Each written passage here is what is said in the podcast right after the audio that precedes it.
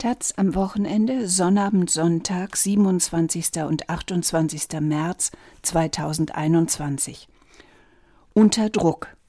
Die Gewalt gegen JournalistInnen hat massiv zugenommen. Vor allem am Rande von QuerdenkerInnen-Demos kommt es immer wieder zu Übergriffen. Woher rührt dieser Hass? Aus Leipzig und Berlin Anne Fromm und Sarah Ulrich. Leipzig am Abend des 7. November 2020. Es ist dunkel, die Menschen sind zu einer Masse geworden. Sie schreien, fuchteln mit den Armen, Flaschen fliegen, Feuerwerkskörper explodieren. Plötzlich durchbricht eine Gruppe aggressiver Demonstrantinnen die Polizeikette. Die Beamtinnen sind überfordert, die Masse am Toben. Mittendrin stehen Journalistinnen von Zeitungen, von öffentlich-rechtlichen Sendern, freischaffend. Einige von ihnen pressen sich mit dem Rücken gegen einen Polizeiwagen, der den einzigen Schutz im Chaos zu bieten scheint. Sie suchen einen Ausweg, aber sind umzingelt. In allen Richtungen sammelt sich der Mob, die Polizei schaut zu, wie er gröhlend über die Straße zieht. Die Journalistinnen werden beschimpft als GEZ-Huren oder Volksverräter. Sie werden geschubst, bespuckt, bedroht. Es ist eine Demonstration der selbsternannten Querdenker, einer Mischung aus Hippies in Pluderhosen, EsoterikerInnen, ReichsbürgerInnen, Familien- und Seniorinnen, aber auch Führungskadern rechter Parteien, Jungnazis, Hooligans, organisierter Rechtsextremer aus ganz Deutschland. Sie eint der Hass auf die Corona-Maßnahmen der Bundesregierung. Vor den Augen der Polizei werden an diesem Tag zahlreiche Medienvertreterinnen angegriffen, später berichten sie von Schlägen ins Gesicht, Griffen in die Kamera, physischen und verbalen Bedrohungen. Mindestens ein Journalist wurde zu Boden geprügelt und am Boden liegend auf den Kopf geschlagen. Mittendrin steht an diesem Abend Andrea Röpke. Röpke, 56, ist mehrfach ausgezeichnete freie Journalistin und schreibt seit Jahren über die extreme Rechte, auch für die Taz. Sie kennt die Netzwerke, Organisationen und Personen wie kaum eine andere in Deutschland. Und sie kennt die Arbeit auf Demonstrationen, die Anfeindungen, die Bedrohung. Doch auch sie steht an diesem Abend fassungslos vor der Masse, in der Falle sitzend, wie sie es zwei Monate später beschreibt. Es war kurz davor, dass der gesamte Mob prügelt und nicht nur Einzelne, sagt Röpke. Die unvorbereitete und unterbesetzte Polizei habe die JournalistInnen zum Freiwild werden lassen. An ein Wunder grenze es, dass nicht mehr passiert sei. 43 Angriffe auf MedienvertreterInnen zählt die Deutsche Journalistinnen und Journalistenunion, DJU, allein für diesen Tag. Ein Gewerkschaftssekretär, der die Demo miterlebt hat, sagt, die Gewalt und Bedrohung gegen Journalistinnen hätten an diesem Abend eine neue Qualität bekommen. Der Abend in Leipzig fügt sich ein in einen Trend. Die Gewalt gegen Journalistinnen hat 2020 massiv zugenommen. Die Bundesregierung hat im Januar auf eine kleine Anfrage der Grünen geantwortet 252 Angriffe auf Journalistinnen habe es im Jahr 2020 gegeben. Das sind mehr als doppelt so viele wie im Jahr zuvor. Darunter waren Beleidigung, Bedrohung, Sachbeschädigung, Körperverletzung, Brandstiftung, Raub. 144 der Angriffe waren rechtsmotiviert, 42 links. Die meisten passierten in Sachsen, gefolgt von Berlin und Nordrhein-Westfalen. Auch andere Organisationen beobachten, dass die Zahl der Angriffe zugenommen hat. Reporter ohne Grenzen zählte so viele Angriffe wie nie zuvor. Bei ihrer Gewerkschaft meldeten sich mittlerweile fast wöchentlich Journalistinnen, um von Übergriffen zu berichten, sagt Monique Hoffmann, die Bundesgeschäftsführerin der DJU, der Deutschen Journalistinnen und Journalistenunion, innerhalb der Großgewerkschaft Verdi. Am vergangenen Wochenende passierte das in Kassel, Würzburg und Dresden. Am Wochenende davor in Hannover und München, immer am Rande von Corona-Demos. Man kann fast sagen, da wo derzeit gegen Corona-Maßnahmen demonstriert wird, werden Journalistinnen bedrängt. Was bedeuten diese Zahlen? Warum wächst die Feindseligkeit gegenüber Medien in Deutschland? Und welche Auswirkungen hat das auf die Demokratie, für die die freie Presse unverzichtbar ist? Aufstieg eines Begriffs. Es gibt noch eine Zahl aus dem Jahr 2020, die überraschend ist. Sie beschreibt das Vertrauen in die Medien. Rund zwei Drittel der Deutschen halten die Berichterstattung der Qualitätsmedien für glaubwürdig. Das ist so viel wie nie seit 2015. Damals begann Infratest DIMAP im Auftrag des Westdeutschen Rundfunks regelmäßig das Vertrauen in Medien zu erheben. Die jüngste repräsentative Studie dazu aus dem vergangenen Herbst ergab Rekordwerte. 80 Prozent der Deutschen halten den öffentlich-rechtlichen Rundfunk für sehr vertrauenswürdig. Tageszeitungen werden von 74 Prozent als glaubwürdig eingestuft. Vier von fünf Befragten finden die Corona-Berichterstattung des öffentlich-rechtlichen Rundfunks gut oder sehr gut. Wie kann es sein, dass mehr Menschen denn je den Medien vertrauen, Journalistinnen aber gleichzeitig auf so viel Gewalt und Ablehnung stoßen wie noch nie? Um das zu verstehen, muss man genauer dahin schauen, wo die Gewalt tatsächlich passiert, auf Demonstrationen und im Netz. Lügenpresse ist dafür der zentrale Begriff. Er hat seinen Ursprung im 19. Jahrhundert.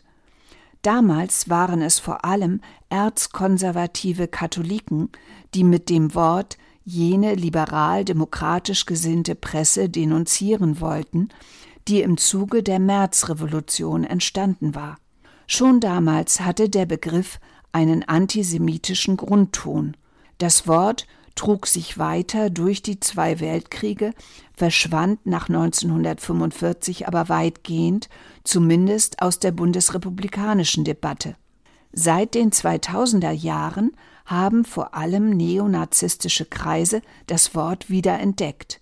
Im Oktober 2014 riefen hunderte Neonazis und Hooligans bei einer gewalttätigen Demonstration der Hooligans gegen Salafisten immer wieder Lügenpresse auf die Fresse. In der breiten Bevölkerung fand der Begriff aber kaum Verwendung bis Januar 2015. Eine Auswertung der Google-Anfragen zeigt, dass die Suche nach dem Wort Lügenpresse in diesem Monat sprunghaft anstieg.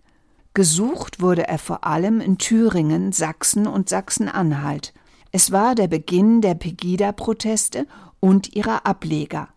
Der vorbestrafte Pegida-Chef Lutz Bachmann, der sich selbst damit brüstete, Leserreporter der Bild-Zeitung gewesen zu sein, war einer derer, der den Begriff Ende 2014 in Dresden säte. Pegida machte die Ablehnung der etablierten Medien zu einem ihrer großen Themen. Lügenpresse stand auf Plakaten, an Wänden und auf Aufklebern, schallte durch die Straßen. Die Behauptung, die Medien wären staatsgeleitet oder würden Lügen verbreiten, fand Anklang, der Hass auf Journalistinnen wuchs. Der Hass heute ist ein anderer als zur Zeit der 68er, in der der Axel Springer Verlag im Fokus von Angriffen stand. Springer kontrollierte damals mehr als 70 Prozent der Tageszeitungen in Westberlin und hatte eine Meinungsmacht, die viele heftig kritisierten. Springer Journalisten nannten die Protestierenden in ihren Kommentaren und auf den Titelseiten Politgammler, langbehaarte Affen und rote SA. Die Bildzeitung schrieb, man solle die Drecksarbeit gegen den Terror der Jungroten nicht allein der Polizei überlassen und illustrierte den Artikel mit einem Foto von Rudi Dutschke. Kurz danach wurde Dutschke niedergeschossen. Mehrere tausend Demonstrantinnen riefen daraufhin zum Boykott und zur Enteignung von Springer auf, Sie blockierten den Vertrieb der Bildzeitung und verbrannten einzelne Ausgaben. Vier Jahre später deponierten Mitglieder der Roten Armee-Fraktion eine Rohrbombe im Axel Springer Hochhaus in Hamburg. In den Jahren nach 1968 entstand auch die Taz als ein Versuch, dem Springerschen Meinungsmonopol etwas entgegenzustellen.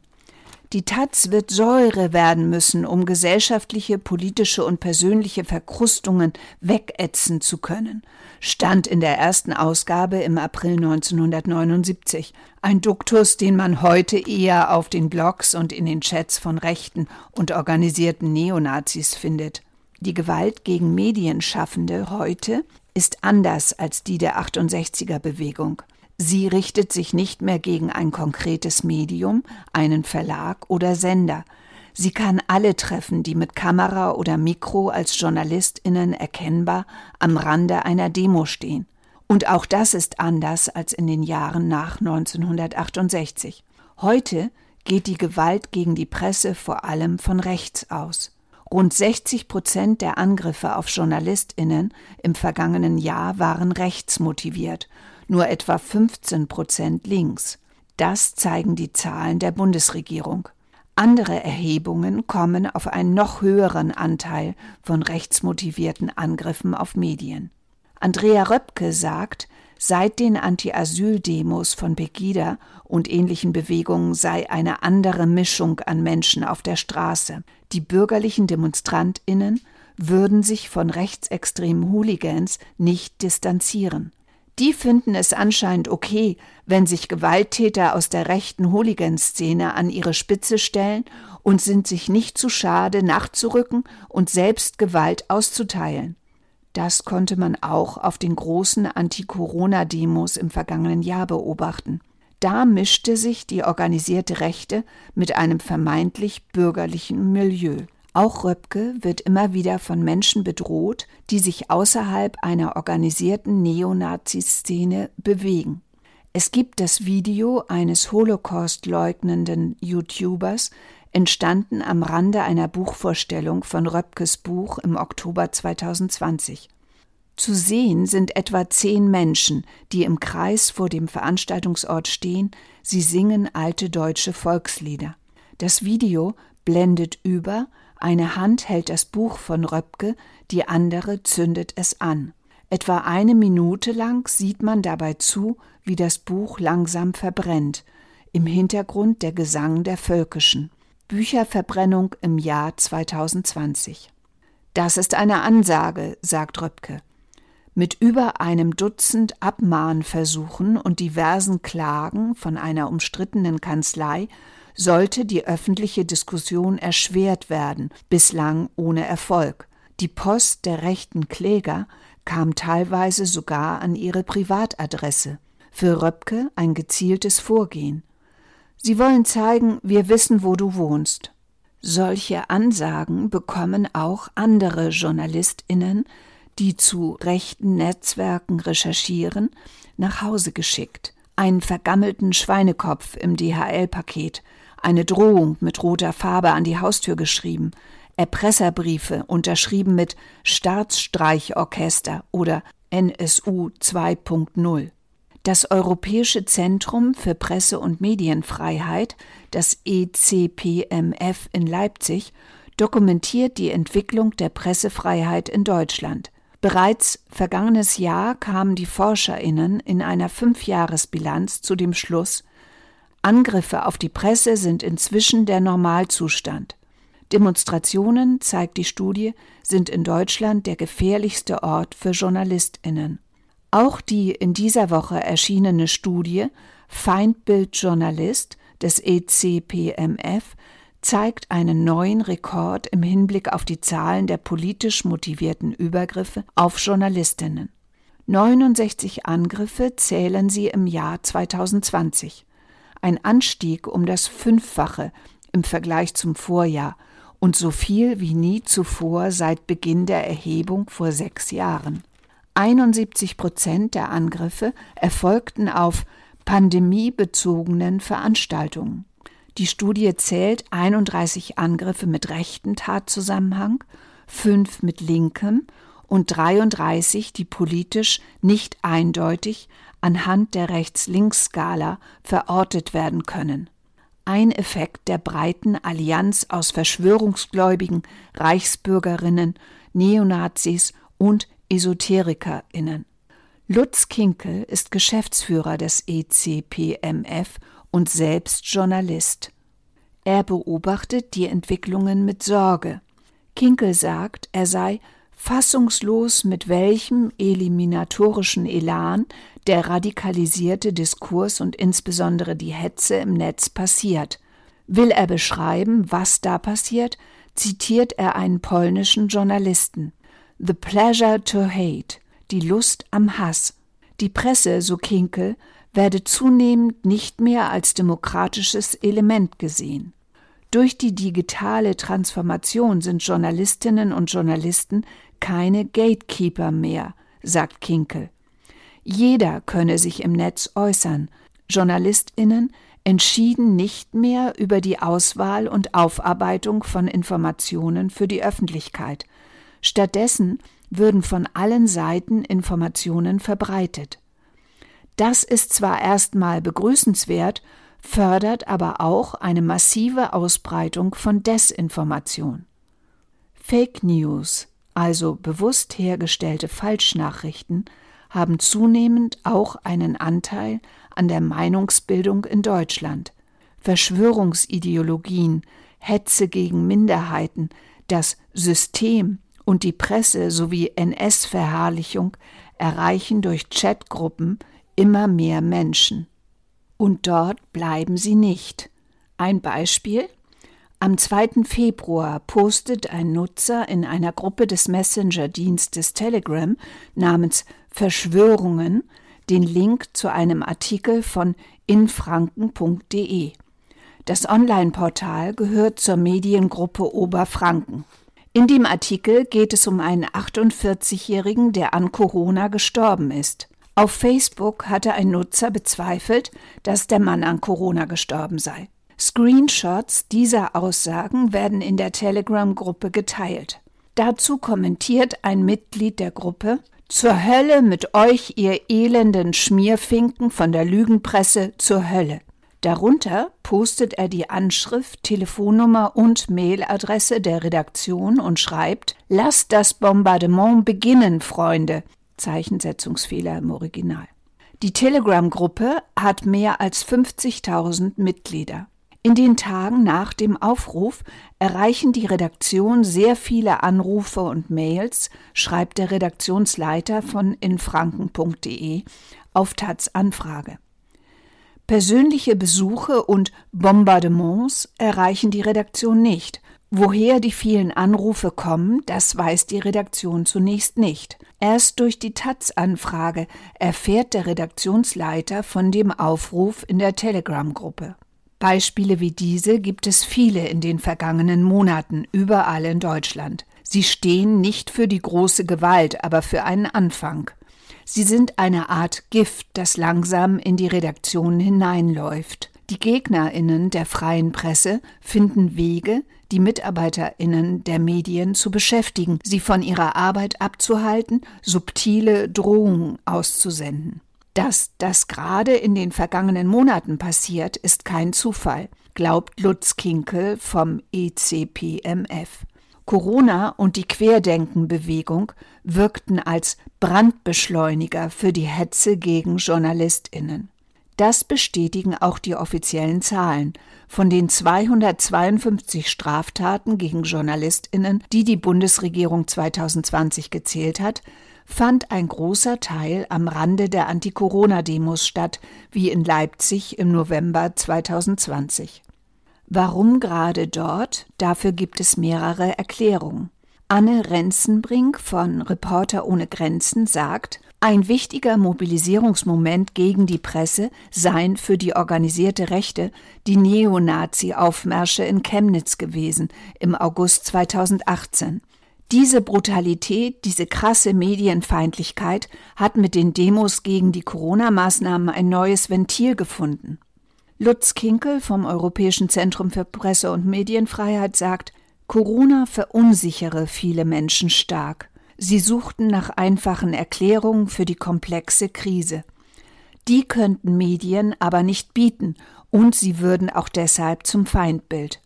Eine Erzählung, die sowohl bei Pegida als auch auf Demonstrationen gegen die Corona-Maßnahmen immer wieder zu hören ist, ist die der vermeintlichen Eliten. Demnach steckten Medien und Politik unter einer Decke, Journalistinnen seien Merkel-Marionetten und Covid-Presse. Wer in diesem Schema denkt, wird leicht zum Pressefeind. Und da auf den meisten Demos von Querdenkerinnen und Rechten nur selten Politikerinnen anwesend sind, dafür aber viele Medienvertreterinnen, entlädt sich der diffuse Hass auf das gesamte scheinbar korrupte System an ihnen. Auch in anderen Ländern hat Corona die Gewalt gegen Journalistinnen angestachelt. Allein innerhalb weniger Tage Ende Januar wurden in den Niederlanden Journalistinnen während der Arbeit mit Steinen beworfen, geschlagen, mit einer chemischen Substanz ins Gesicht besprüht und mit Feuerwerk beschossen. Ähnliches passierte in Italien, Österreich und Slowenien. Und in Deutschland? Ein Witz, nennt die Journalistin Andrea Röpke die offiziellen Zahlen der Bundesregierung. Sie schätzt, dass die Dunkelziffer mindestens doppelt so hoch sein muss. Alleine bei Recherchen gäbe es viel mehr Angriffe. Zur Anzeige bringen würden diese jedoch die wenigsten. Um zu verhindern, dass Journalistinnen den Hass von Demonstrierenden abbekommen, werden Demonstrationen eigentlich von der Polizei begleitet, nur wollen sich viele Pressevertreterinnen darauf nicht verlassen. Immer wieder passiert es auf Demos, wie auch in Leipzig, dass die Polizei die Presse nicht nur nicht schützt, sondern sogar behindert indem sie Journalistinnen nicht an Absperrungen vorbeilässt, zu lange die Personalien feststellt, Platzverweise erteilt, Equipment beschlagnahmt, Polizistinnen wissen oft nicht ausreichend Bescheid über Artikel 5 des Grundgesetzes, der die Pressefreiheit garantiert. Eines der bekanntesten Beispiele dafür ist der Hutbürger. Im Sommer 2018 filmte ein Team des ZDF in Dresden einen Pegida-Aufmarsch. Nachdem zwei Demonstranten die Journalistinnen wegen angeblicher Verletzung ihrer Persönlichkeitsrechte angezeigt hatten, hielt die Polizei das Kamerateam 45 Minuten fest, kontrollierte deren Ausweise und hinderte sie am Arbeiten.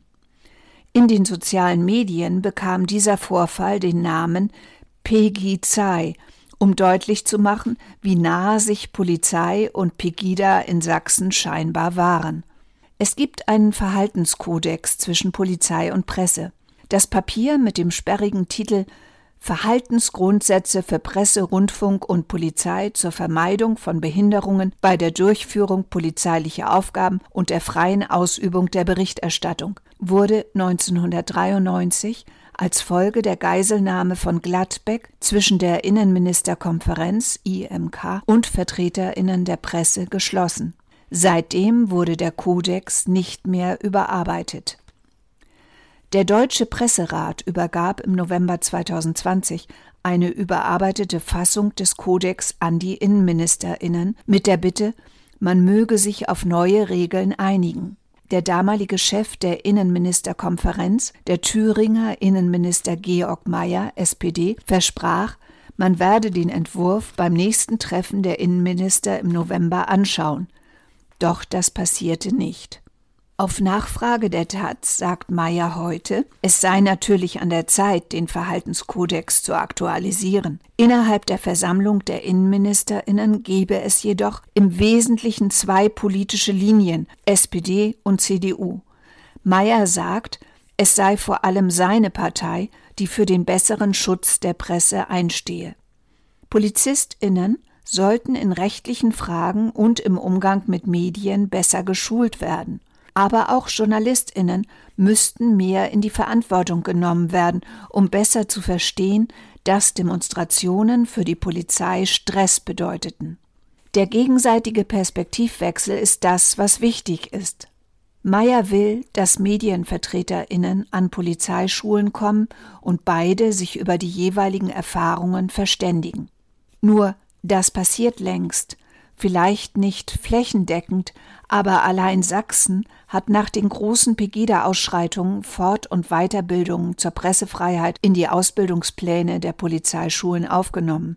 Trotzdem kommt es gerade in diesem Bundesland immer wieder vor, dass Polizistinnen, Journalistinnen an ihrer Arbeit behindern. Das Misstrauen vieler Pressevertreterinnen in die Polizei beschränkt sich nicht nur auf die Einsätze vor Ort. Auch nach Angriffen scheuen sich viele Anzeige zu erstatten.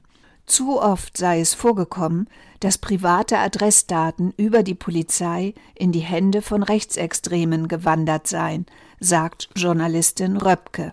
Verdi fordert, dass es möglich werden soll, dass Journalistinnen beim Erstatten einer Anzeige die Adresse ihrer Redaktion angeben dürfen. Außerdem sollte es Schwerpunktstaatsanwaltschaften geben, die sich mit Angriffen auf Medienvertreterinnen beschäftigen. Im Bereich Hate Speech gibt es solche schon. Sie beweisen, dass Ermittlungen effektiver verfolgt werden und seltener im Sande verlaufen, sagt Monique Hoffmann von der DJU in Verdi. Damit es aber gar nicht erst so weit kommt, haben einige Sender und Verlage Schutzkonzepte für ihre Mitarbeiterinnen erarbeitet.